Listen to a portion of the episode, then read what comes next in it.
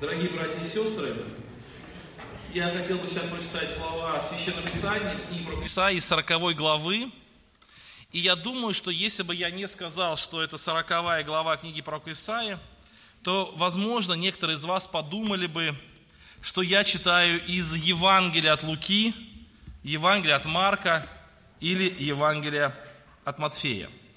Исайя 40 глава, первые пять стихов. Давайте мы вместе их прочитаем. Э, я постараюсь переключить слайд. «Утешайте, утешайте народ мой, говорит Бог наш.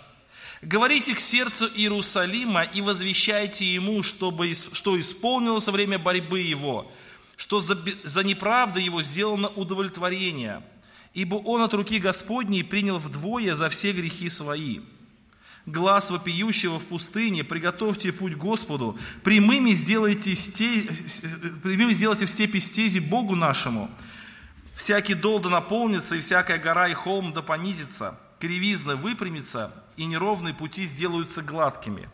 И явится слава Господня, и узрит всякая плоть спасения Божия, ибо уста Господни изрекли это. Друзья, очень похоже на евангельский текст.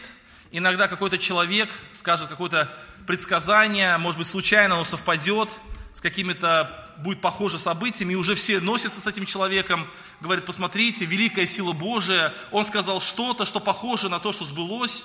Друзья, Священное Писание имеет несколько сотен предсказаний – и даже больше, которые сбылись в точности, сбываются и будут еще исполнены, друзья, и мы уже настолько к этому привыкли, что даже этому не удивляемся. За 800 лет до Иисуса Христа пророк Исаия написал слова, которые в точности исполнились при жизни Иисуса Христа, друзья. И, конечно, мы все понимаем, что эти слова «глаз вопиющего к пустыне», они относятся к евангельским событиям, это об Иоанне Крестителе. И я уже говорил, что вся книга Исаии, она разделена на две части. Первые 39 глав – это главы обличения, главы э, обличения не с целью унижения, а для того, чтобы человеку поставить диагноз, а следующие 27 глав – это главы Нового Завета, это главы, которые говорят об утешении, об избавлении, об исцелении и о прощении.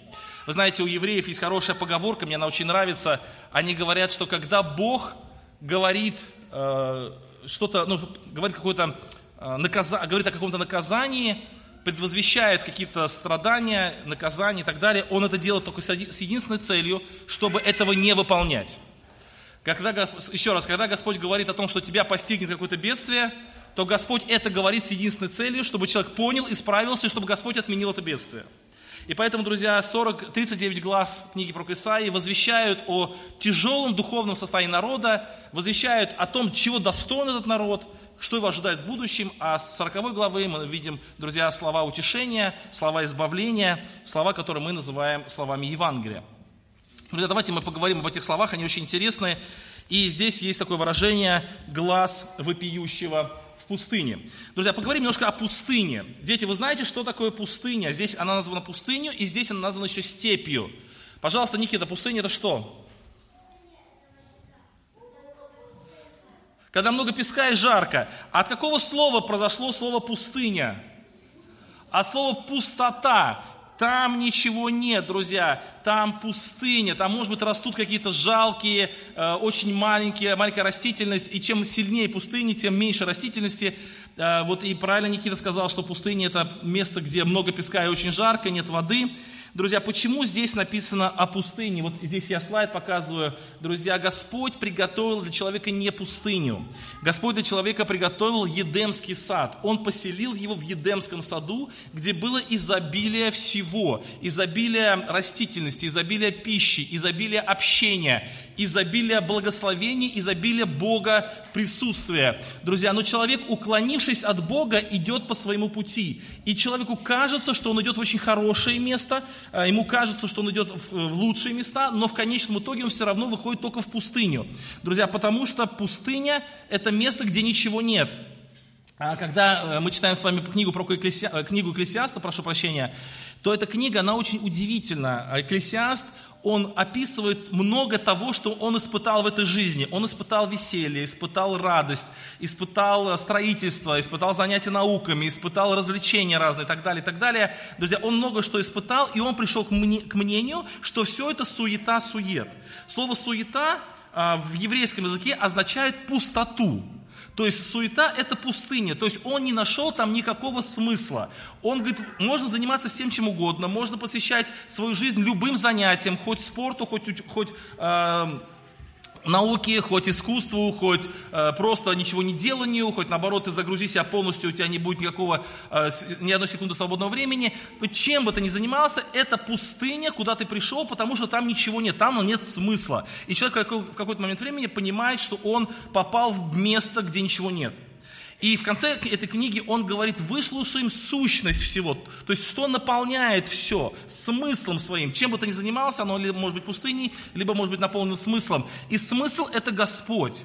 Э, выслушаем сущность всего, бойся Бога и заповеди Его соблюдай. Друзья, когда человек был в Едемском саду, когда человек был сотворен, сотворен Богом, он был посвящен в центр смыслов, в центр мироздания, в центр э, такого осмысленного существования, в центр, полноты. Но удаляясь от Бога, человек потихонечку перемещается в, э, сначала в место, где меньше Бога, потом еще меньше Бога, потом еще меньше Бога, и потом в конце концов он оказывается в пустыне, там, где вот одна сухая ветка, где песок, где жарко, где ничего нет, и где очень сложно вы, выжить.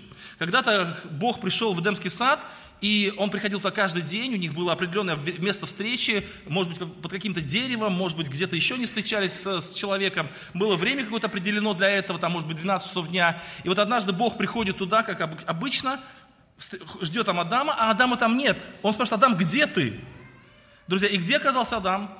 Адам оказался где-то рядышком – не там, но где-то рядышком, друзья. Почему он оказался не там? Потому что он в какой-то момент времени свернул с пути Божьего и пошел по пути, который ему показался лучшим. Ведь он увидел плод, дерево, и ему показалось, что если он вкусит этот плод, ему станет лучше. Он и так многое имеет, но вкусив плод, он получит еще большее. Но когда он вкусил этот плод, он вдруг оказался не там, где Бог, оказался немножко дальше от Бога. Там уже не так хорошо, там уже не так здорово. Уже, еще Бога можно слышать, еще Бога можно видеть, еще Бог достижим, но уже ты не так близок к Нему. Друзья, и потом дальше, и дальше, потом за пределами Демского сада, потом за пределами мира, ну, в смысле вот мира, в смысле как вот, э, а, вот что убийство тогда произошло, потом за пределами без, без такой Э, нужда, нуждающейся жизни появилась нужда на земле, потом появилась болезнь, друзья, и все дальше, дальше, дальше. И в конце концов, суета, сует, все суета.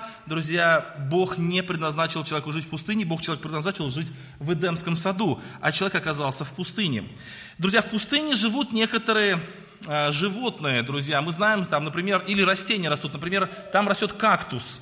Друзья, кактус не очень приятное растение. Есть люди, которые любят кактусы, вот, я к таким не отношусь. Вот, и я не очень понимаю, в чем прелесть коллекционирования кактусов, хотя думаю, что кто-то это любит делать. Но в любом случае, друзья, кактус это колючка, вряд ли ты погладишь кактус с удовольствием. Кактус не очень жертвенный, то есть он не отдает э, воду, которая у него есть, он ее экономит. Почему, почему у кактуса колючки? Почему не такие размашистые листья, которым можно тень? Почему? Потому что, потому что маленькая площадь, чтобы вода не испарялась. Колючка – это такое очень э, как бы такая маленькая площадь у ней, чтобы вода никуда не испарялась. Это не такие большие листы, которые в тропических лесах растут, которые не жалко воду. Пожалуйста, и тень, и вода, все можем отдать. Вот. Кактус, он нет, он такой, знаете, ничего не дам, это все мое. А почему он, почему он острый, почему он твердый? Потому что если вдруг какое-нибудь животное забредет и захочет поесть э, кактус, потому что там есть внутри вода, как, кактус скажет, нет, ты меня не трогай, я тебя уколю. Друзья, вот мы с вами, э, живущие в пустыне, вот люди все, мы вынуждены быть кактусами, потому что, ну а как иначе, да, друзья, ты живешь в пустыне, хоть как-то выжить, Друзья, человек, живущий не там, где Бог предназначен, он развивается не так, как Бог предназначил. Если бы мы жили с вами в Эдемском саду, мы были совсем другие. Друзья, мы с вами искажены грехом, и мы с вами искажены э, том, э, той сферой жизни, где мы живем. Мы живем в пустыне, и поэтому люди все такие кактусы. Друзья, а еще в пустыне живут верблюды, да, дети? Верблюды живут. Верблюды, ну, Такие достаточно уродливые создания, потому что надо набирать воды, друзья. Ну, тоже я скажу, что э, пустыня, она и на нашу внешность тоже налагает определенные, обсто... это, определенные какие-то э, ограничения, потому что, ну, приходится быть таким, чтобы выжить в пустыне, друзья. И вот человек оказался в этой греховной пустыне, где нет смысла, где нет любви, где нет Бога в, ну, в какой-то мере, да, где нет ничего хорошего, где люди просто по капелькам собирают вот эти качества, которые помогают им жить. А человеку жить-то надо. Жить надо. Для, и чтобы ему жить, ему нужна любовь, ему нужна дружба, ему нужно хорошее отношение. И вот он по капелькам это собирает, все это хранит в себе и никому не даст, потому что ему самому это мало очень. Он оказался в пустыне. Друзья, вы знаете, человек, он очень упорно идет в пустыню. Я недавно прочитал случай про одного человека, его зовут Генри Брип, такое интересное имя, Генри Брип. Этот человек пришел на ярмарку, у него в кармане было 2600 долларов. Это было в то время, когда ну, долларов стоил очень много, и сейчас доллар это много, 2600 долларов это очень дорого, много. То есть это, ну, реально по нашим деньгам, там, не знаю, сколько сейчас, почти 200 тысяч рублей, наверное, но в то время это было еще больше, то есть на 2600 долларов можно было купить очень хорошую машину. И он пришел на ярмарку, друзья, и вот на этой ярмарке там был такой аттракцион, там можно было выиграть бесплатный банан. Ну, сколько банан стоит? Ну, несколько центов, да, там, вот. И надо было положить несколько центов, э, чтобы выиграть бесплатный банан. Но понятно, друзья, что даже банан бесплатно в пустыне не дают в пустыне все на, на вес золота, и поэтому он бросил туда, но там какая-то хитрая система, и он не смог выиграть банан. Тогда он подумал, что я еще положу несколько центов, и так далее, и так далее, и вот он стал класть несколько центов, несколько центов, потом, когда накопился 10 долларов, он подумал, что 10 долларов это очень большая сумма, и жалко их терять, поэтому сейчас я все-таки выиграю этот банан, потому что, ну, извините меня, ну 10 долларов не, не зря же я потратил, вот, друзья, и в конечном итоге, я думаю, что уже вы догадались, чем кончилось дело, он, друзья, потратил на этот банан 2600 долларов, то есть он потратил все, что у него было абсолютно. И он не выиграл этот банан.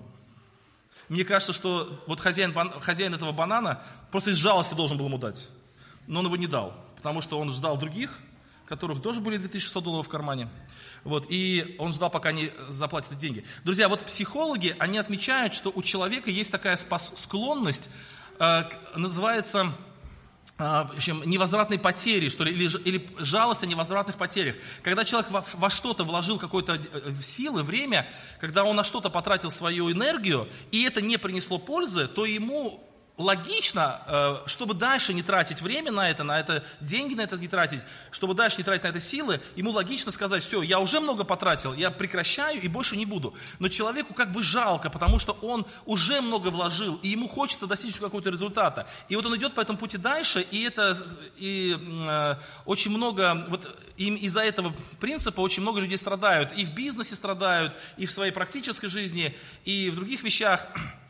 То есть человек, например, ну, допустим, вот такой тоже проводили эксперимент, одному человеку, э, один человек купил эм, билет, э, такой достаточно дорогой билет э, на курорт, вот. И этот билет стоил ну, достаточно больших денег. Он планировал отпуск и купил туда большой, дорогой билет на этот, в этот, на этот курорт. Но люди так подстроили в эксперименте, что ему, получается, достается еще один билет в другой курорт на эти же самые даты, почти бесплатно, то есть по цене очень низкой, но на эти же самые даты. И так получается, что он имеет два, две возможности. То он выбирает поехать, знаете куда? Туда, куда он деньги заплатил, потому что ему жалко свои деньги терять. Хотя второй курорт намного лучше, намного лучше – но он за это платил деньги, ему жалко деньги терять. Друзья, вот такая ситуация. Вот когда человек во что-то вкладывает, и вот человек всю жизнь живет и идет строго в пустыню. Ему плохо, ему тяжело, ему трудно, он э, очень много всего теряет, но ему трудно отказаться от этого, потому что он уже э, привык так жить. Друзья, и вот человек в конечном итоге оказывается в этой пустыне, пустыне греха, пустыне одиночества, в пустыне мрака, это речь идет и про конкретного человека каждого из нас, и про все человечество вместе. И мы видим, что когда, друзья, Бог положил, посадил дерево, ну, посадил человека, точнее, как дерево в Эдемском саду, а потом человек оказался в пустыне. Но по милости Божией, друзья, мы видим, что человек, он а, не остается один, и Бог ищет его в этой пустыне. И в этой пустыне вдруг неожиданно раздается глаз. Голос в пустыне. То есть человек оказался в пустыне, и вдруг там голос, который направляет его ну, на, на выход, да, и направляет его, как из этой пустыни выбраться. Итак, друзья, голос в пустыне. Голос, призывающий в пустыне, или глаз, вопиющий в пустыне. Ну, слово вопиющий в русском языке, оно имеет такое значение, ну, как бы сказать, ну, как сказать, просящий чего-то, да, вопиющий, как бы просящий, но в еврейском языке это слово больше означающее громко восклицающий, призывающий к чему-то. То есть голос, призывающий к чему-то, голос, который что-то очень важное возвещает. Друзья, этот голос, возвещающий в пустыне, в пустыне греха, кстати, вот э, в Новом Завете написано пустыня иудейская. Это тоже некий образ, потому что понятно, что иудейский народ был очень религиозным народом, народом очень жертвенным для Бога, которые обходили море и сушу ради Господа, но в конечном итоге они все равно оказались в иудейской пустыне, потому что э, без живого общения с Богом, без Э, такого возрождения, невозможно увидеть Царствие Божие. Христос говорит, кто не родится от воды и духа, не может увидеть Царствие Божие, а может пребывать только в пустыне. Поэтому, друзья, и языческое, и иудейское – это все пустыни. Все равно там нужен голос, который направит человека на выход. Если, друзья, вы находитесь сейчас в какой-то пустыне, то стоит прислушаться к голосу, который говорит, и который э, вот здесь описывается. Что же говорит этот голос, друзья? Голос, призывающий в пустыне. И у него есть несколько как бы утверждению этого голоса, или он призывает к нескольким вещам. Первое, он утверждает, что царь скоро придет. Давайте еще раз прочитаем, что «И явится слава Господня, и узрит всякая плоть спасения Божия. Приготовьте путь Господу». И первое, друзья, что утверждает этот голос, он утверждает, что царь скоро придет – и вот это, на первый взгляд, очень простая мысль, на самом деле имеет глубокий смысл. Я хотел бы, чтобы вы сейчас все сосредоточились, э, прям оставили все другие свои мысли и постарались понять ту мысль, которую я хочу сказать. Представьте себе царя, любого царя, короля, царя, кого угодно, который живет в роскошном дворце, окружен слугами, окружен очень большим таким довольством, у него все есть абсолютно, и вдруг ему нужно отправиться в пустыню за своими слугами, за своими потерявшимися рабами, за своими детьми, которые по каким-то причинам решили избрать свой путь и уйти в пустыне. И вот они оказались в пустыне, поняли, что теперь им тут плохо, и царь отправляется за ними. Ну, конечно, это хороший царь, хороший отец, хороший суверен, такой государь, хороший и это хорошая черта. Но давайте представим такого земного царя. Да, цари на это способны, и вот представьте, что он туда отправляется. Друзья, он царь, он, конечно же, возьмет все царское с собой. Его карета, на которой он поедет, она будет украшена хорошо, она будет на рессорах хороших.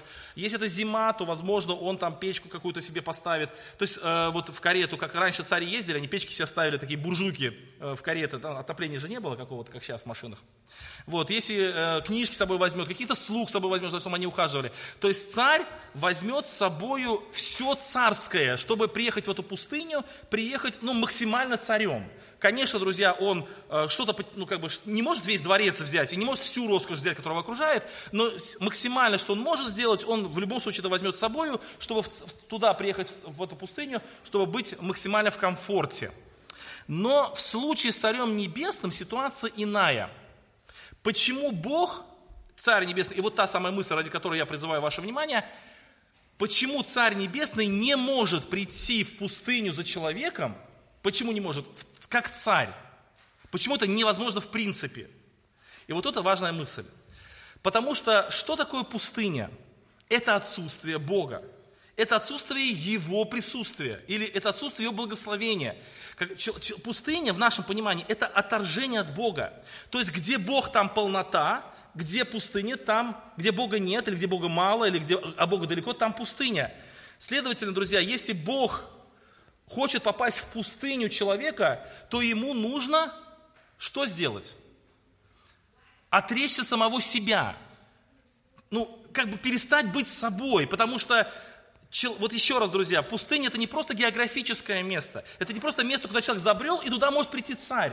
Это как раз и есть место, где нет царя. Это как магниты, друзья, два магнита, если их одним, одними полюсами вместе приложить, то они друг друга отталкиваются. Если Бог как царь, или точнее царь как Бог, как всевладыка, как всемогущий будет двигаться в сторону пустыни, то тогда пустыня будет от него отдвигаться. Он никогда до туда не дойдет, потому что он и есть не пустыня. Он не может прийти в пустыню, оставшись самим собою, потому что там, где он, там нет пустыни. Человек оказался в пустыне только потому, что он ушел от Бога. Поэтому единственный способ, друзья, Богу попасть в пустыню, это перестать быть Богом и стать человеком. Это очень важная мысль. Конечно, Иисус Христос это Бог во всей полноте, друзья, но Он э, в пустыне оказался, потому что Он человек. Он, он смог достичь человека, потому что Он отказался от всего божественного.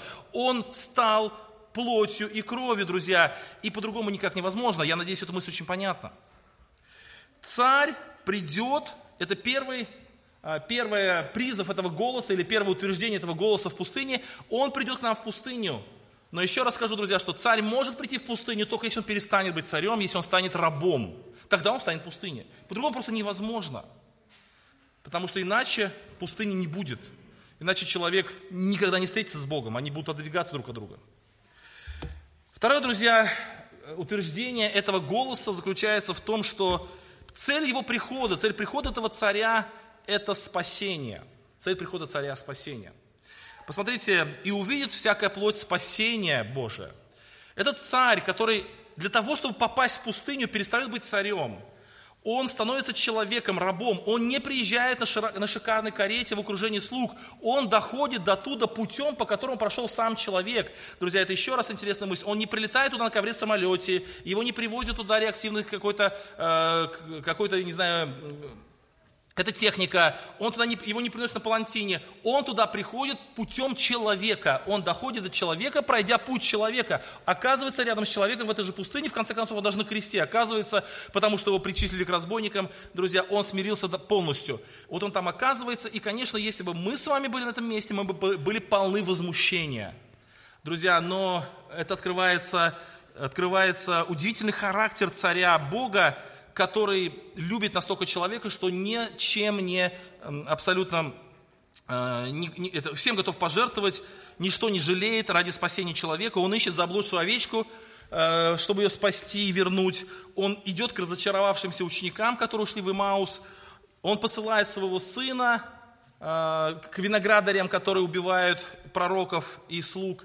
Друзья, удивительное, превосходящее разумение любовь Божия, она заключается в том, что Бог находит человека в пустыне и находит его для того, чтобы спасти, а не для того, чтобы его укорять.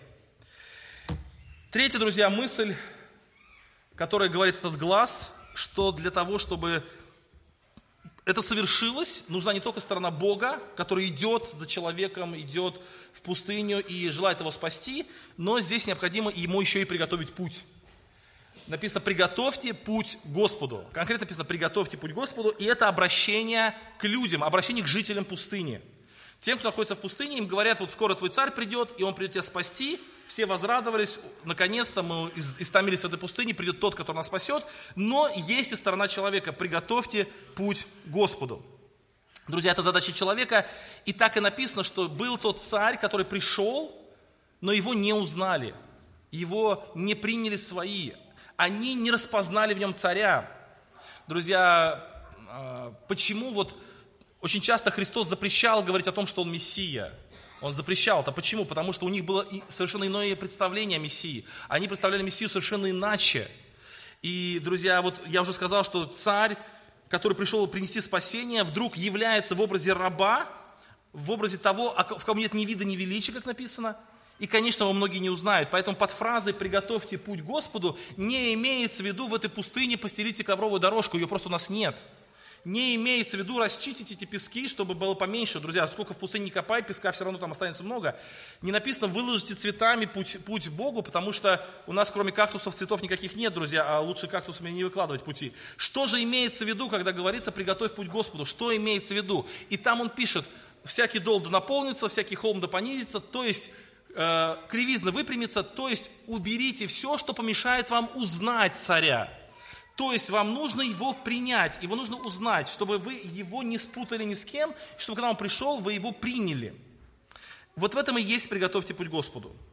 Я когда рассказывал вам пример, э, давно-давно еще, я его периодически рассказываю, у нас в лагере был такой случай, мы когда ездили в Уральском объединении в лагеря, в детские христианские, то мы там были такие три наших, три, таких товарища, три друга, которые мы много что вместе делали. Это Юр Надымов, Андрей Егоров с Ульяновской и я. И вот я помню однажды, э, был такой случай, а там в этом лагере очень была, ну, как бы очень большая нагрузка, у нас было всего четыре брата, вот мы, мы трое, еще э, руководящий брат, и мы очень сильно уставали, там было просто неимоверно тяжело. Там вот, друзья, вот все, что у нас, э, труд, который в наших лагерях проходит, вообще курорт по сравнению с тем, что было там, там вот нельзя было просто присесть около дерева, потому что сразу засыпаешь от усталости. Вот настолько тяжело было. И, и все время хотелось есть. Я еще молодой был совсем, и все время, ну и сейчас я все время есть хочу, а тогда еще больше. И вот я помню, однажды мы пришли ночью на кухню, а, и темно было, там электричества не было, фонарей никаких не было, у нас была какая-то свечка какая-то. И вот там была тарелка с мясом. И вы знаете, вот сел я, сел Юра Надымов напротив меня, сел рядышком Андрей, и вот мы эту тарелку с мясом едим, а Андрей не ест. Вот интересно, что вот он ест. Я так еще подумал, интересно, человек не хочет есть что ли что-то, ну не ест и все. Ну и порадовались, что нам больше хватит. Вот съели эту тарелку, и на следующий день мы как-то с Юрой говорим, слушай, хорошо бы сегодня тоже где-то мяска раздобыть. Андрей говорит, а какого мяса? Я говорю, ну как, мы вчера весь вечер мясо ели, всю ночь, точнее. Он говорит, не было никакого мяса. Я говорю, как не было? Ну там, помнишь, тарелка стояла. Он говорит, да нет, там какие-то сухарики лежали, вот я их и грыз. Оказывается, друзья, ну там темно же было, и оказывается, он их просто не увидел. Вот там темно, тарелка с мясом стоит, а перед ним стояла какая-то салфетница. Эта салфетница закрыла ему эту, эту тарелку с мясом, закрыла. И там рядом лежали какие-то сухарики. И он все, все время сухарики грыз, а мы мясо ели.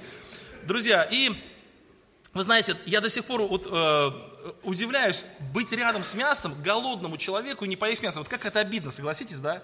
Друзья, но что-то загородило, загородило что-то, что-то не, вот, что такое незначительное, какая-то какая салфетница, какие-то бумажки, они загородили вид, и ты не увидел.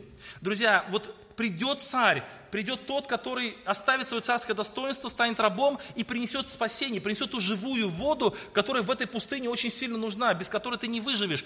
И вдруг что-то загораживает. Что-то загораживает. Какой-то холмик загородил, холмик, какой-то дол не, не помог, э, не, не позволил дойти, какая-то кривая дорога, что-то в этой жизни не позволило увидеть. Представьте, друзья, как обидно. Пришел источник жизни, а ты его не увидел. И поэтому он говорит, приготовьте путь Господу, приготовьте путь Господу.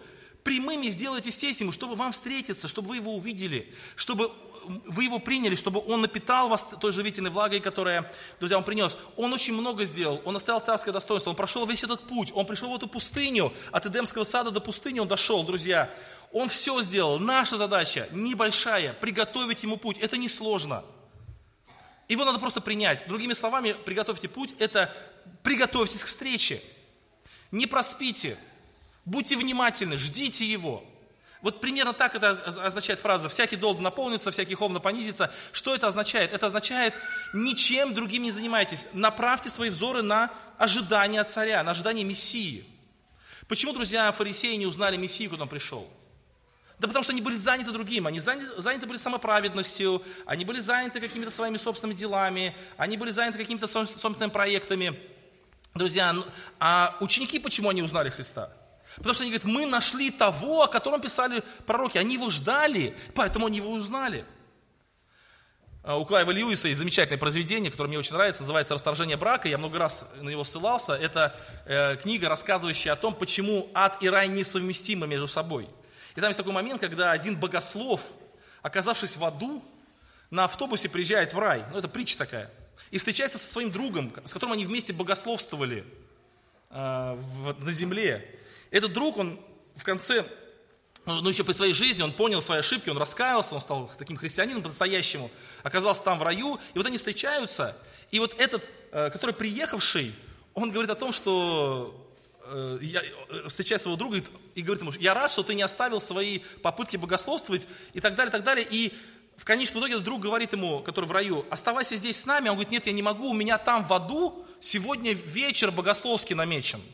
Мы должны вернуться, у нас там собраны люди, мы будем рассуждать о Боге в аду. А, друзья, ад, а ад там представлен таким, знаете, местом, э, как бы уже почти солнышко зашло, вот уже сумерки такие, еще немножко, и солнышко, и, и тьма, и, и настанет тьма. Но это образ того, что вот ад это место еще не полной смерти, а вот когда вот ад будет вержен в, озеро огнен, тогда будет тьма полную, полностью. И вот он говорит ему, этот друг из рая, говорит, слушай, ты не, какое богословие в аду, ты что, ты не понимаешь, еще немножко, и солнце полностью зайдет, и все, и смерть вторая, ночь наступит. А он говорит, а у нас новая теория. Это, говорит, на самом деле не закат, а рассвет. Там. Солнце там будет вставать заново. Друзья, вы знаете, такое, там показано такое безумие, что человек не узнает свое спасение, потому что он чем-то занят другим. Даже, может быть, чем-то хорошим. Ну, в смысле, э, псевдохорошим, вид благочестия. Он, он рассуждает о Боге, но он, он Спасителя не узнал. Итак, друзья, давайте немножко повторим. Итак, мы находимся с вами в пустыне, точнее, человечество находится в пустыне.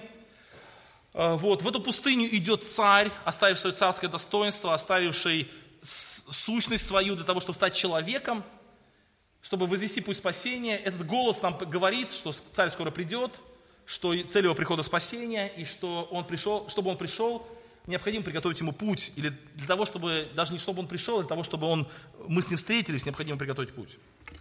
И вот как раз э, вторая часть моей проповеди, она будет посвящена тому, что, что такое приготовьте путь Господу. Приготовьте путь Господу. А этот, этот голос говорит, возвещай. То есть Бог говорит вот этому глазу, возвещай. То есть Бог, голос Божий говорит этому голосу в пустыню, возвещай. А он спрашивает, а что мне возвещать? Вот, и сказал, а что мне возвещать? Вот здесь написано в книге 40.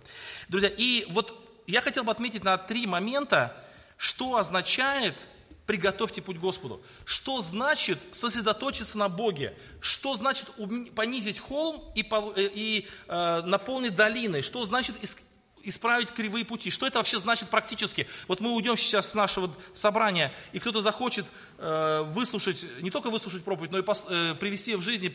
Что это значит, друзья? И первое, друзья, это изменить отношение к самому себе. Посмотрите, Исайя 40 глава, 7-9 стих. «Засыхает трава, увядает цвет, когда дунет на него дуновение Господа, так и народ трава, Трава засыхает, цвет увядает, Слово Бога нашего пребывает вечно. Взойди на гору высокую, благовествующий Сион, возвысь силой голос твой, благовествующий Иерусалим. Возвысь, не бойся, скажи городам Иудинам, вот Бог ваш. То есть, друзья, первая мысль, что люди как трава. Почему мы можем не узнать Бога? Почему мы можем не э, вот этого Спасителя, пришедшего в пустыню, не увидеть? Потому что, друзья, мы не ощущаем себя, может быть, в большой нужде. Вот недавно мне рассказывали про одного человека, который очень сильно заболел онкологией, и врачи сказали, что он долго не выживет. И он приехал домой и сказ, позвонил ну, своим друзьям и сказал, что я, говорит, э, еще, вот, ну, у него планы были на жизнь, еще вот это, вот это, друзья. То есть он очень много настроил планов, ему сказали, что ты болеешь, он говорит, ничего страшного, все. Друзья, он через два часа после этого звонка умер. Э, ну, ну, к радости он христианин, хороший, добрый христианин, и похоронили его как христианина, все нормально, друзья, но просто сам факт, что человек иногда не ощущает своей нужды, ему кажется, что у него все хорошо. Он не готов принять помощи, потому что ему, он не замечает, что он в этой помощи нуждается. Друзья, поэтому он не узнает того посланника или того помощника, потому что ему кажется, что у него все хорошо. И изменить отношение к себе, понять, что мы как трава. Друзья, Христос об этом говорит, блаженны нищие духом, они Бога узрят. Вот Бог пришел, а кто его увидит, кто его узнает? Нищий духом. Человек, понимающий свою нищету, он узрит Бога, друзья. Вот э, вы когда-нибудь ощущали такой эффект? Вы голодный, хотите есть. Идете по улице, и вы сразу чувствуете, где что-то готовят. Согласитесь, да? Там запах, там запах, там запах. Ага, там рыбы пахнет, там мясо готовят, там жарят. Где-то в той комнате, э, где-то там в, в том доме пирожки пекут. Потому что ты голодный. И чем более ты голодный, друзья, чем ты больше распо... это, узнаешь запахи. Друзья, иногда люди приходят в служение, на собрание, просто потому что они чувствуют, что здесь Бог. Иногда они открывают Библию, как, как губка, ну, нуждающаяся в воде, друзья. А иногда человек пришел на собрание, вот даже многие из нас, и занимается своими делами, и они не узрят спасение Божие, не узрят. Э, может быть, вы замечали, друзья, что я очень сильно переживаю, когда кто-то невнимательно слушает, когда братья ходят во время собрания, или еще что-то происходит, или дети, друзья. Почему? Потому что, а, вот знаете, как бы обидно, вот источник жизни, вот то, что наша, нужда, ну, наша душа очень нуждается, и вдруг мы просто не узнали этого, просто не увидели, просто не напитались этим живым словом. Почему? Да потому что, друзья, нам кажется, что мы в этом не нуждаемся. Нам, мы ждем чего-то большего. Фарисеи не ждали чего-то большего, они ждали какого-то мессию, не знаю, пришедшего на белом коне. А вот пришел в виде раба, и они не поняли, они не учуяли, друзья, запах живой воды, не учуяли, потому что они не считали себя нищими. Друзья, Иоанн Креститель призывал тоже к покаянию. без покаяния невозможно узнать Христа. Он потом говорит, вот Агнец Божий, но он это сказал тем, которые действительно имели должное состояние сердца. Это первое, друзья. Итак, изменить отношение к себе. Тогда можно узнать Бога. Второе, друзья, это изменить отношение к самому Богу. И в этом тексте, который мы сейчас э, изучаем, в 40 главе, я не буду читать вот весь большой текст, это с 9 по 24 стих книги про Исаия 40 главы, но просто отмечу, что Исаия меняет отношение к, к Богу э, и говорит о трех вещах, о трех э, качествах Бога, которые мы должны помнить. И первое, друзья, что Бог, Он Бог ваш. Смотрите, 40 глава. «Взойди на гору, благовествующий Сион, возвысь силой голос твой, благовествующий Иерусалим, возвысь, не бойся, скажи народам Иудинам, вот Бог ваш». Вот Бог ваш. Друзья, вчера я слушал интервью, интересную беседу одного человека, который был, э, который уверовал, точнее, который был неверующим человеком, но в 84 или 85 году, еще во время Советского Союза, во время атеизма, он пошел в э, церковь православную, стал туда ходить, ему там как бы сначала понравилось, он услышал слова истины, потом понял, что там очень много заблуждений, стал искать истину, пошел в, старо, в это, пошел в старообрядческую церковь, Оттуда он попал к баптистам, к протестантам, потом стал лютеранином, потом стал старокатоликом, достиг очень больших таких э, величин, э, стал епископом достаточно большого масштаба, даже его в старокатолической церкви у него был шанс быть э, патриархом. Но в какой-то момент времени он вдруг стал задумываться о некоторых вещах, друзья, и он пришел к мысли о том, что ну, вот та личность, которая изображена как личность Христа, это не, не может быть Богом. Ну, это что-то невообразимое.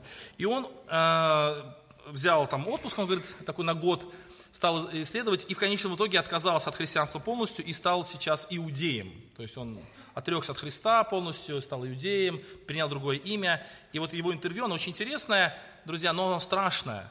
Вот слушаешь его, и ты понимаешь, что человек, он не готов сказать, это Бог мой.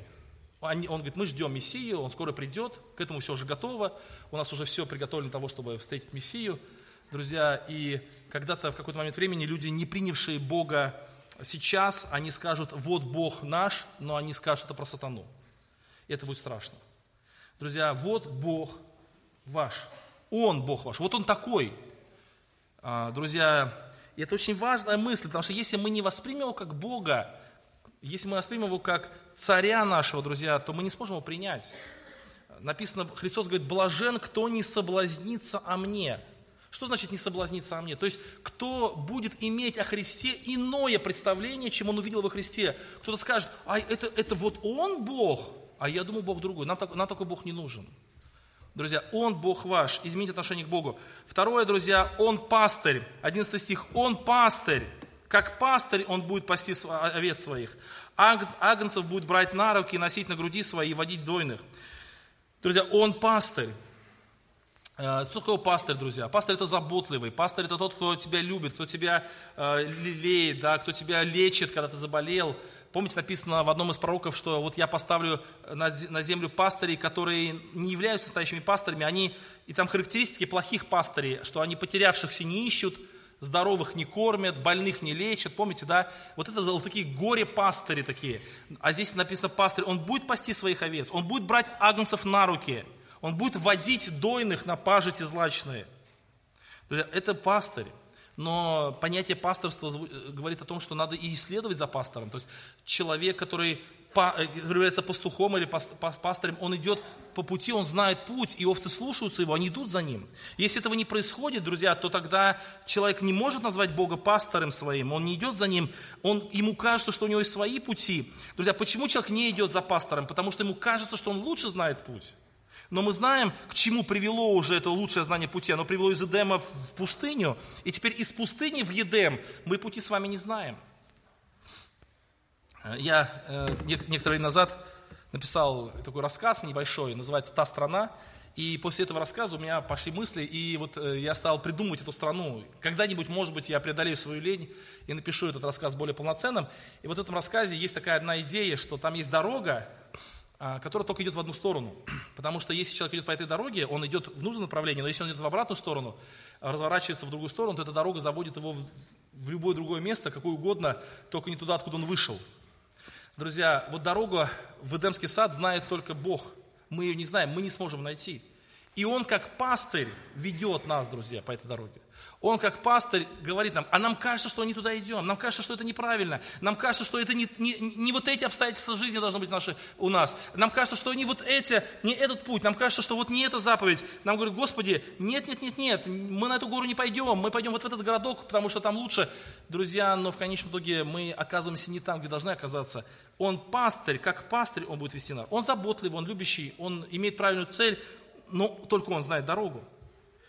Третье, друзья, Он вседержитель и владыка мира. Все народы, как капли из ведра.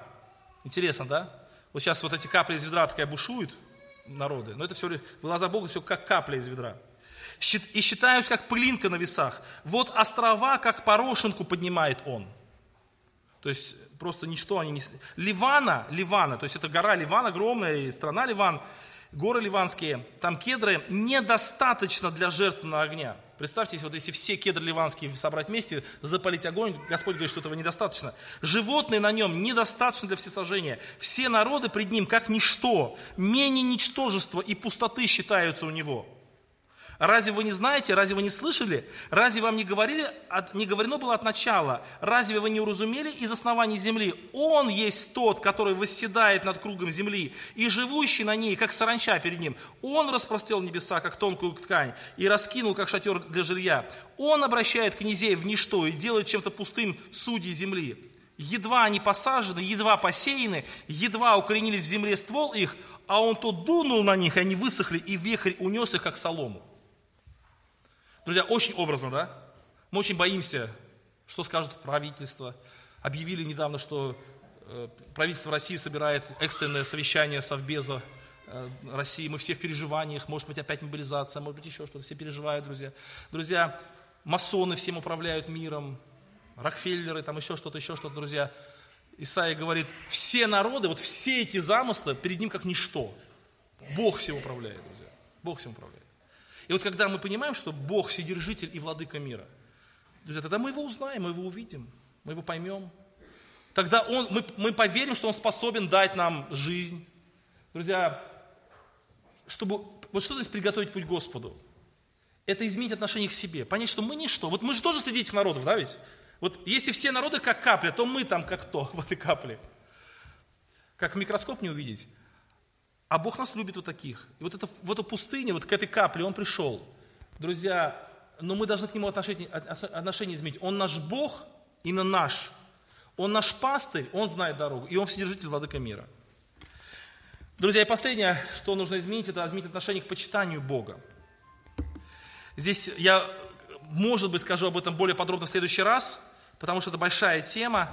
И здесь написано так – 18 стих. «Ибо и так кому уподобите вы Бога, и какое подобие найдете Ему?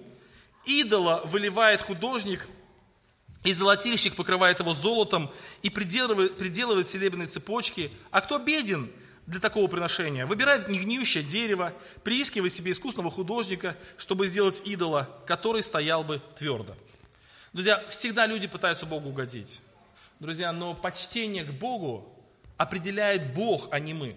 Мы должны точно понимать и знать, что хочет Бог от нас. Может быть, друзья, эти люди тратят большие деньги на то, чтобы взять золото, проделать серебряные цепочки. Они, может быть, думают, они ложатся спать с такой мыслью, что мы для Бога много сделали. Мы для Бога много сделали. Посмотрите, мы, мы вот сегодня не ужинали и вчера не ужинали, потому что мы эти деньги потратили на золото, чтобы заплатить художнику, потому что вот мы ради Бога все это делаем. Друзья, а Бог называет это идолом. И он говорит, я не этого хочу, я хочу совершенно другого поклонения. Я хочу иного поклонения. Может быть, кто-то из нас э, думает, я вот, вот это делаю, вот это делаю, вот это делаю, вот это делаю, я молодец. Друзья, а Бог не этого хочет. Дальше он будет говорить, что будет хочет Бог. Он хочет, написано, вот на кого я презрю. На кого, да?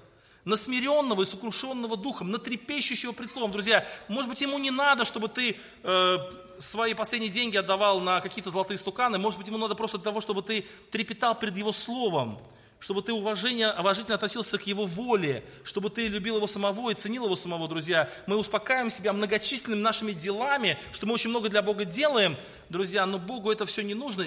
Даже если бы мы все кедры ливанские срубили бы и вот устали бы очень сильно, и такие довольные, сложили огромный костер, а Бог бы сказал, этого недостаточно, надо себе больше сделать, чтобы мне угодить. А что больше? А нечего больше, друзья. Вот отношение к почитанию Бога, друзья, э, конечно, и для Бога надо трудиться и жертвовать, это все понятно, но, друзья, есть нечто большее. Большее – это признание вот этого факта, что Он наш Спаситель. Друзья, я думаю, что нет ничего большего, чем когда мы находимся в пустыне, изголодавшиеся, истомившиеся от жажды, вдруг приходит Спаситель, и мы ему говорим, вот мы тебя ждали, уцепили за полу этого, э, этого иудея, как написано, и пошли за ним, друзья. Вот это и есть самое важное. И последнее, Четвертое, точнее, я сказал последнее, третье, четвертое, это принять пришедшего царя. Но я уже об этом сказал. Друзья, как ты говоришь, Иаков, и высказываешься, Израиль, путь мой сокрыт от Господа, дело мое забыто у Бога. Нет, Он же пришел за тобой. Разве ты не знаешь, разве ты не слышал, что вечный Господь, Бог, сотворивший концы земли, не утомляется и не изнемогает. Разум его не следим. Он дает утомленному силу и изнемогшему дает крепость. Утомляются юноши и ослабевают. В пустыне, друзья, в этой, да? и молодые люди падают. Никто в этой пустыне долго не выдержит. А надеющиеся на Господа обновятся в силе, поднимут крылья свои, как орлы, потекут и не устанут, пойдут и не утомятся.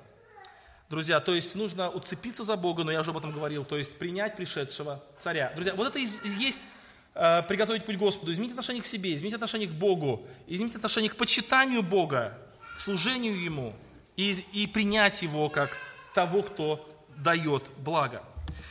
Друзья, и в заключение я хотел бы напомнить стих, который мы читали в начале. «Утешайте, утешайте народ мой». Друзья, есть истинное утешение, есть сложное утешение.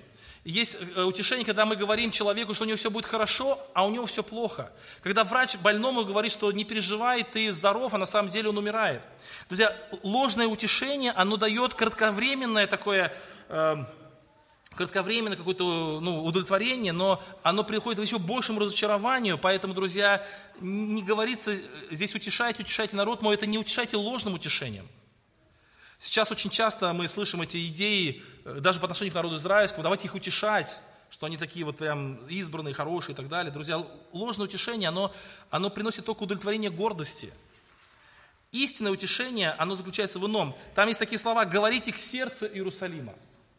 Друзья, к сердцу это не означает по сердцу. Это не означает, что я скажу то, что тебе нравится. Когда вот маленький ребенок подходит с рисунком и говорит, папа, я хорошо нарисовал, и ты говоришь ему, ну, по сердцу его, то есть, да, молодец, очень здорово, очень хорошо, молодец и так далее.